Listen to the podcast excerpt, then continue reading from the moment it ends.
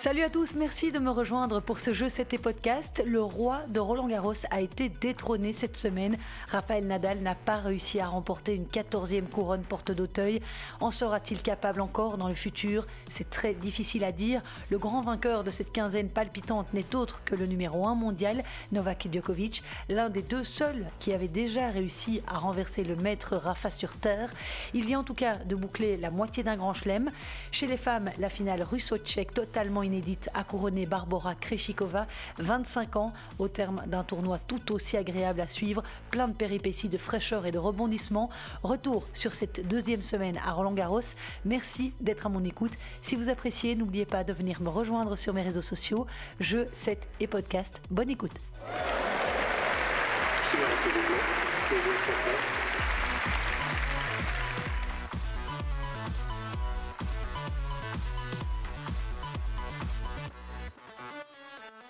Avant de se pencher sur l'épilogue du tournoi de Roland Garros, permettez-moi de débuter ce podcast par cette mauvaise nouvelle tombée ce lundi. David Goffin a abandonné au tournoi de Halle après s'être blessé à la cheville lors de son premier tour face à Corentin Moutet. Il est décidément maudit le liégeois après s'être blessé aux adducteurs de la jambe droite à Monte-Carlo en avril. Cette fois, il a malencontreusement glissé sur le gazon et a décidé d'abandonner après la perte du second set 5-7 alors qu'il avait remporté la première manche facilement 6-1. Quelles seront les conséquences de cette blessure? C'est évidemment la question que l'on se pose à deux semaines de Wimbledon. Voici ce qu'il a dit en conférence de presse, la mine déconfite. On va voir, je ne peux pas vous dire pour le moment ce que j'ai. Je n'avais de toute manière pas prévu de disputer un tournoi la semaine prochaine avant Wimbledon, mais là, il n'y a plus de programme. On va essayer de se soigner au plus vite. Comme d'habitude, je vais effectuer tous les examens pour voir ce dont je souffre exactement, avoir un diagnostic, savoir comment contrôler ça et bien me soigner. En plus, cette cheville droite est sa mauvaise, si on peut dire comme ça, c'est celle qu'il avait déjà abîmé en 2017 lorsqu'il s'était pris les pieds dans la bâche du cours Suzanne Lenglen. Cela ne m'inquiète pas autant que ce qui m'était arrivé à Roland Garros, car là, je n'étais pas loin de ne plus jouer au tennis. Ici, je pense que ce n'est pas aussi grave, même si cela fait mal. Ce sont des chutes qui peuvent survenir assez souvent sur de l'herbe fraîche suite à des contre-pieds ou lors des changements de direction. Voilà ce qu'il a confié à l'agence belga. Dans ce tournoi de Halle, le russe Daniel Medvedev était de série numéro 1 et Roger Federer, dix fois vainqueur du tournoi allemand, figure aussi parmi les inscrits. En revanche, Stefanos Tsitsipas a choisi de renoncer alors qu'il était deuxième tête de série. Il s'est dit épuisé par sa quinzaine parisienne. On y revient tout de suite après avoir évoqué le tableau féminin de ce Roland Garros. Elle inscrit son nom au palmarès de ce tournoi prestigieux. Une ovation, s'il vous plaît, pour Barbara Kreshikova. Pour la cinquième fois seulement dans l'histoire de Roland Garros, une joueuse n'étant pas une des dix premières têtes de série a soulevé le trophée Suzanne Lenglen samedi. Un épilogue qui reflète bien ce tournoi féminin, probablement l'une des éditions les plus improbables de ces dernières années. Sur les quatre demi-finalistes du simple dame, Pavlyuchenkova, Zidancek, Krishikova et Sakari, aucune n'avait atteint auparavant le dernier carré d'un tournoi majeur, une première en Grand Chelem depuis l'Open d'Australie en 1978, qui aurait misé en début de quinzaine sur Barbara Kreshikova pour remporter le trophée. Peu de monde? La Tchèque de 25 ans est d'ailleurs davantage considérée comme une excellente joueuse de double, où elle détient 9 titres, dont 3 en Grand Chelem. Mais depuis fin 2020, sa carrière en simple semble décoller. Elle a décroché un titre à Strasbourg la semaine juste avant Roland Garros. Elle est donc passée d'un palmarès vierge à deux titres en trois semaines, avec 12 victoires consécutives sur terre battue. Mais si on regarde un petit peu sur l'année 2021, Kreshikova avait déjà fait un excellent résultat. En début d'année, c'était à Dubaï, où elle avait atteint la finale contre Garbine Muguruza, dans ce qui est l'un des plus importants tournois WTA du circuit. Mais cette semaine, il ne s'agissait que de sa cinquième participation à un tournoi du Grand Chelem, sa troisième porte d'Auteuil. Please take your seats quickly, ladies and gentlemen. Thank you. Alors samedi, pour sa toute première finale dans un majeur, Kreshikova, 33e joueuse mondiale, est venue à bout de Pavlyuchenkova, 32e. Une victoire en 3-7, 6-1, 2-6, 6-4. C'était une finale inédite puisque les deux joueuses ne s'étaient jamais rencontrées sur le circuit. Mais malheureusement, ça n'a pas vraiment été le combat escompté. L'enjeu était sans doute trop grand pour les deux joueuses qui étaient très nerveuses et ne sont jamais parvenues à jouer leur meilleur tennis en même temps. Pavlyuchenkova a particulièrement mal commencé la rencontre et puis ça s'est un peu équilibré. Il y a eu pas mal de fautes directes des deux côtés, 31 pour la Tchèque, 16 pour la Russe, même si on a vu aussi pas mal de coups gagnants, 34 pour Kreshikova, 23 pour Pavlyuchenkova. La Russe, après avoir laissé beaucoup d'énergie dans sa demi-finale, je vous en parle tout de suite, a aussi pris un temps mort médical en fin de deuxième set pour se faire strapper la cuisse gauche. Et dans cette guerre des nerfs du troisième set, Kreshikova a semblé plus affûtée, déterminée comme jamais de sceller le plus grand exploit de sa carrière.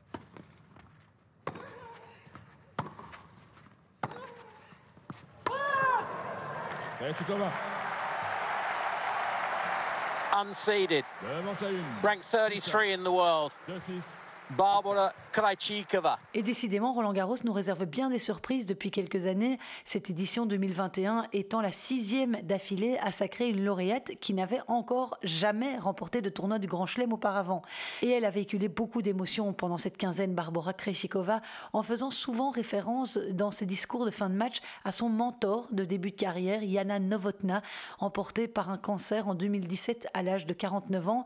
À l'issue de la finale, Martina Navratilova, qui remettait le trophée samedi, a expliqué comment la joueuse tchèque était allée frapper un jour à la porte de Novotna en 2014 pour lui demander conseil. Barbara Krishikova a d'ailleurs choisi de lui dédier son premier trophée du Grand Chelem lors de cette cérémonie de remise des coupes.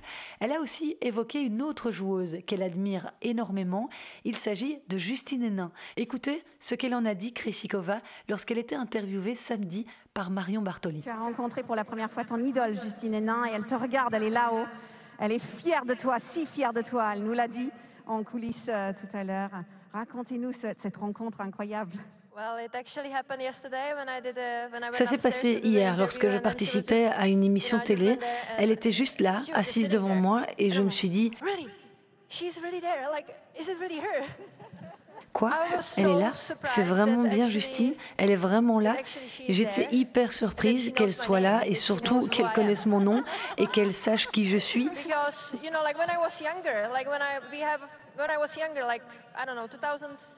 Quand j'étais plus jeune, en 2006, en 2008, on avait une télé dans la cuisine et avec ma maman, on regardait du tennis, beaucoup de tennis.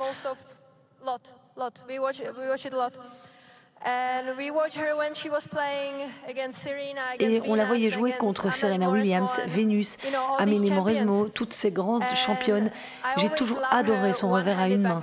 C'était un coup incroyable et sa force mentale et physique, je l'ai toujours admirée. C'était un rêve de la rencontrer, juste de la voir, de la toucher, de constater que c'était une personne bien réelle. J'en tremblais tellement. Really have a chance to meet her, to actually just touch her. you know, like I felt she's not really a real person, and then I was so shaking. Voilà, une Barbara Krishikova en totale admiration. En tout cas, elles ont un point commun, ces deux championnes, avoir remporté Roland Garros en ayant sauvé une balle de match sur leur parcours. Peu l'ont fait. Justine Hénin avait réussi cet exploit en 2005 face à Kuznetsova, tout comme Miskina l'année d'avant. Et Krishikova l'a fait cette année en demi-finale face à Maria Sakkari. Un superbe match dont la Tchèque s'est sortie miraculeusement 9-7 au troisième set. 38 jeux disputés en 3h18. Cette demi-finale a été la plus longue du simple dame jamais joué à Roland Garros dans l'Air Open. Et j'en profite tant qu'on parle de Maria Sakkari pour souligner son époustouflante performance dans ce tournoi parisien. Elle a notamment battu Swiatek, tenante du titre en quart de finale, même si la polonaise n'était pas à son niveau de l'an dernier, on est d'accord. Maria Sakkari, dont le match le plus difficile sur ce Roland Garros aura été son affrontement avec Elise Mertens, un combat de 2h53 dans lequel la grecque a perdu son seul et unique set. Au premier tour, Kreshikova avait battu Kristina Pliskova, puis Alexandrova. Ensuite, elle s'était défait d'Elina Svitolina, cinquième tête de série, avant de prendre le meilleur sur les deux américaines, Sloane Stephens en huitième et Cory Goff en quart. Quel parcours vraiment pour cette jeune tchèque qui a par ailleurs remporté le double dame aux côtés de sa compatriote Siniakova. La dernière à avoir signé un tel doublé est Marie Pierce, c'était en 2000. Alors pour info, Kreshikova a remporté lors de cette quinzaine plus d'un million et demi d'euros de prize money. Voilà qui va faire du bien. C'est le quatrième trophée qu'elle soulève à Roland Garros puisqu'elle a gagné en double en 2018 ainsi que cette année, mais aussi chez les juniors, également en double lorsqu'elle avait 16 ans. C'était en 2013. Et grâce à cette victoire en Grand Chelem, la Tchèque va grimper à la 15e place mondiale lundi. Une ascension incroyable puisqu'elle était encore hors du top 100 en septembre dernier. Et un petit mot évidemment sur la malheureuse finaliste Anastasia Pavlyuchenkova. Elle était la première russe depuis 6 ans et 24 tournois du Grand Chelem à atteindre la finale d'un tournoi majeur. La dernière, c'était Maria Sharapova en Australie en 2015, battue par Serena Williams. Et elle a dû faire preuve de patience, de beaucoup de patience, la russe de 29 ans, parce qu'il s'agissait là de son 52e tournoi du Grand Chelem. Car oui, cet ancien espoir du tennis mondial a connu les plus belles heures de sa carrière il y a une dizaine d'années, puisqu'elle a été 13e mondiale en 2011. Elle avait déjà joué six quarts de finale dans un tournoi de Grand Chelem. L'année de son premier quart de finale en Grand Chelem, c'était déjà à Roland Garros. Elle avait 19 ans. À cette époque-là, la Russe avait intégré l'académie de Patrick Mouratoglou un peu après avoir glané son titre de championne du monde junior. Elle parle d'ailleurs couramment le français, Pavlyuchenkova. Elle a aussi signé un parcours impressionnant lors de cette quinzaine. Elle a sorti Mac Hall et Tom Lanovic lors de ses deux premiers tours. Elle a ensuite éliminé Arina Sabalenka, l'une des grandes favorites de ce Roland Garros, et ensuite Victoria Dans un combat en 3-7. En quart de finale, elle a éliminé sa compatriote du double, l'Ukrainienne Rybakina. C'est d'ailleurs elles deux qui ont battu Van Oudvan et Gret Minen au premier tour du double. Ce quart de finale contre Rybakina a d'ailleurs été épique et s'est terminé 9-7 au troisième lui aussi. Ah, il y avait vraiment des très beaux matchs cette semaine dans le tableau féminin. Et en demi-finale, Pavlyuchenkova a éliminé l'étonnante Zidanzek, joueuse slovène de 23 ans, 85e joueuse mondiale, l'une des révélations de ce tournoi.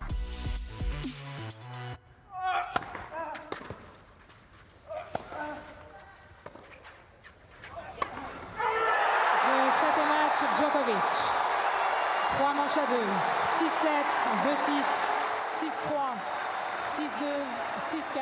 Il a touché la coupe des mousquetaires du bout des doigts, mais l'obstacle Djokovic était encore trop haut. Stefanos Tsitsipas a pourtant mené 2-7 à rien en finale contre le Serbe, en offrant un tennis épatant lors des deux premières manches. Mais la force de ses frappes imparables, la précision de ses trajectoires chirurgicales et le mental d'acier de Novak Djokovic ont brisé les rêves du grec de 22 ans, le numéro 1 mondial étant parvenu à renverser le match à son avantage pour l'emporter 6-7, 2-6, 6-3, 6-2, 6-4 au bout d'un combat de 4h11. Il s'agit du deuxième titre à Roland Garros pour le numéro 1 mondial, son 19e titre du Grand Chelem. Il n'est plus qu'à une petite longueur de Roger Federer et de Rafael Nadal qui en ont chacun remporté 20. Alors le débat sur le GOAT, The Greatest of All Time, eh bien il prend une autre tournure évidemment avec cette victoire de Djokovic très importante dans sa course au record. Lui qui a déjà battu celui du nombre de semaines passées en tant que numéro 1 mondial, lui qui a gagné tous les Masters 1000 qu'il existe, la Coupe Davis, le Masters de fin d'année et maintenant 19 tournoi du Grand Chelem. Il deviendra certainement le GOAT dans les statistiques, mais pas sûr en revanche qu'il conquiert le cœur du public. Sa note de popularité est quand même nettement en dessous de celle des deux autres. Et cette sortie du cours, encore une fois, après la perte des deux premières manches face à Tsitsipas, ne va pas arranger les choses. Elle a fait beaucoup débat sur les réseaux sociaux dimanche. Comme il en a pris l'habitude, il l'avait déjà fait contre Musetti en huitième de finale. Après la perte des deux premiers sets, Djokovic est sorti au vestiaire pendant de longues minutes pour se changer. Il est revenu comme transformé pour débuter un nouveau combat et il a aligné trois sets consécutifs. Alors même s'il ne contrevient pas au règlement parce qu'il est autorisé de sortir du terrain pour faire une pause après un set, le Serbe utilise ce temps comme un outil stratégique pour se relancer dans ses matchs. C'est une attitude qui pose question. Et tant qu'on ne réglementera pas la durée de ces pauses, ce genre de comportement perdurera et c'est très regrettable. En tout cas, il est spécialiste de cette pratique. Il avait déjà déjà fait le coup lors de sa finale de l'Open d'Australie en 2020 face à Dominic Thiem, contre Federer à Wimbledon en 2014. Il a encore fait contre Musetti ici. Ce n'est pas normal et c'est certainement ce qui manque à son pédigré de champion. En tout cas, moi, ça me met très en colère et je trouve qu'il faut faire quelque chose. Voilà, comme si quelqu'un m'avait entendu, mais au moins c'est dit. Voilà, parenthèse refermée. Bravo à Novak Djokovic pour cet accomplissement sportif incroyable. Battre un jeune de la next gen après avoir été mené 2-7 à 0 en finale, franchement, respect. Le Serbe est en plus aussi devenu le seul joueur de l'ère Open, donc depuis 1968, à avoir remporté au moins deux fois chacun des quatre tournois du Grand Chelem. Il compte neuf titres en Australie, deux à Roland Garros, cinq à Wimbledon et trois à l'US Open. Il est surtout lancé pour effectuer le Grand Chelem après avoir remporté l'Open d'Australie en début d'année et il sera évidemment le grand favori à Wimbledon et à l'US Open. Ça, ça ne fait pas l'ombre d'un doute. Pour décrocher ce nouveau sacre, après celui de 2016, Novak Djokovic a vaincu le taulier de la porte d'Auteuil, Rafael Nadal, qu'il a éliminé en 4-7 en demi-finale. C'est le seul joueur à avoir réussi cette performance deux fois sur la terre battue parisienne. En quart de finale, il avait pris la mesure de Berrettini en 5-7. Il a donc joué 14-7 en 5 jours, Novak Djokovic, quand on dit qu'il a une excellente condition physique. En huitième de finale, je vous le disais, il avait aussi remonté un handicap de 2-7-0 contre le tombeur de David Goffin, Lorenzo Musetti. Et ces trois premiers tours, ça avait été une balade de santé. Je vous l'avais évoqué dans mon podcast de la semaine passée. De son côté, Stefanos Tsitsipas s'était effondré après la rencontre, la tête sous une serviette pendant de longues minutes. On l'a aussi vu retenir ses larmes sur le podium lors de la cérémonie de remise des trophées. Sur cette finale, le Grec a clairement lâché physiquement et mentalement à partir du troisième set, même s'il a eu un sursaut d'orgueil dans le cinquième où on a senti Djokovic pris nerveusement par l'enjeu. Mais comme euh, il avait fait le break en début de set, le Serbe a fait la course en tête et Tsitsipas n'a jamais été capable de revenir. Le Grec a par ailleurs révélé qu'il avait appris le décès de sa grand-mère paternelle dimanche, quelques minutes seulement avant le début de sa finale à Roland Garros. À voir évidemment si cela a joué dans sa tête. En tout cas, il sera numéro 4 mondial dès ce lundi et il a toutes les raisons d'être satisfait de cette première finale en Grand Chelem, ce tournoi qu'il rêve de remporter depuis qu'il est tout petit. Pour arriver jusque-là, il avait écarté en demi-finale Alexander Zverev en 5-7. On avait vu d'ailleurs un Tsitsipas en larmes après le gain de cette demi-finale lors de son interview d'après-match. Il avait aussi sorti Medvedev en 3 petits sets en quart de finale et en huitième, le grand spécialiste de la terre battue Carreño Busta, victoire nette en 3-7 également. Je vous rappelle qu'à 22 ans, Tsitsipas a remporté son premier Masters 1000 à Monte Carlo cette année et qu'il se présentait à Roland Garros en leader de la race, c'est-à-dire le classement sur la saison. En double messieurs, Nicolas Mahut et Pierre Hugerbert ont réitéré leur performance de 2018. Les deux Français ont remporté la finale samedi en battant les Kazakhs Alexander Bublik et Andrei Golubev en 3-7, 4-6, 7-6, 6-4. En Grand Chelem, Nicolas Mahut, 39 ans, et Pierre Hugerbert, 30 ans, comptent aussi des victoires à l'Open d'Australie, c'était en 2019, à Wimbledon en 2016 et à l'US Open en 2015.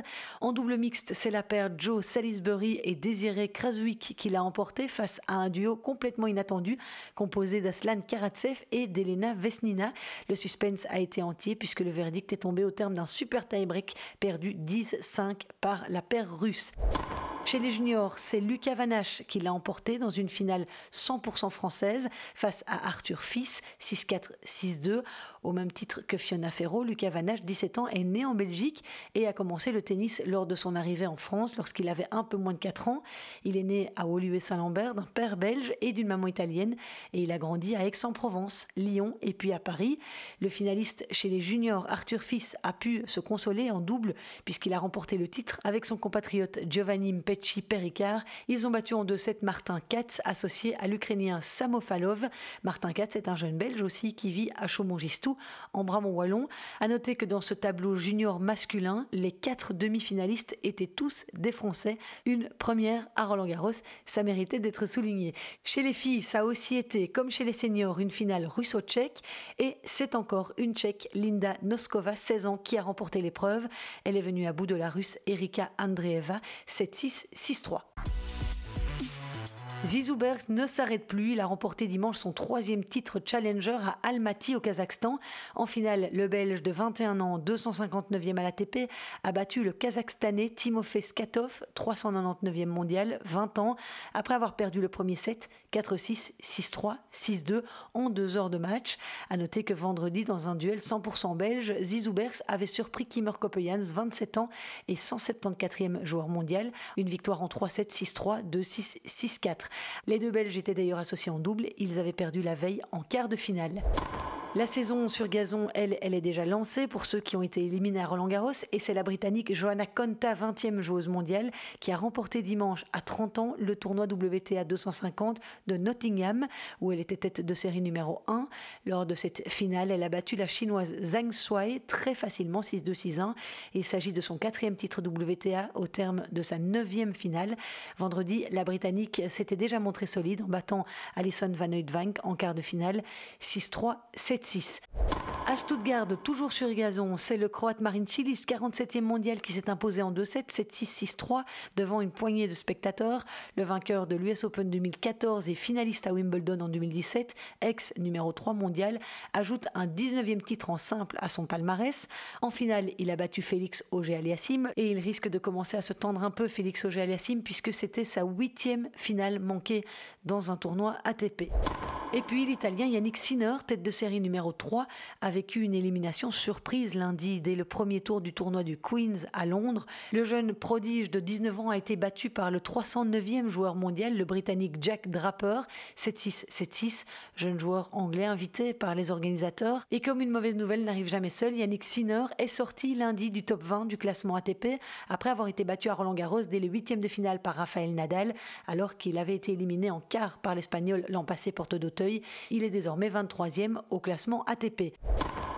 Cette semaine, on suivra aussi Elise Mertens, qui est tête de série numéro 1 à Birmingham. Elle débute son tournoi mardi face à Anna Tomljanovic. Fiona Ferro et Kristina Mladenovic sont également dans le tableau final. Et c'est ici que se referme ce podcast. La semaine prochaine, prenez bonne note, il n'y aura pas de jeu c'était podcast. Et oui, après cette longue saison sur terre battue, j'ai besoin d'un peu de repos. Donc, je m'offre un peu de répit avant Wimbledon. Si vous n'êtes pas d'accord, eh bien manifestez le haut et fort. Peut-être que je reverrai ma position. Allez, bons interclubs à tous ceux qui y participent. Prenez soin de vous. Ciao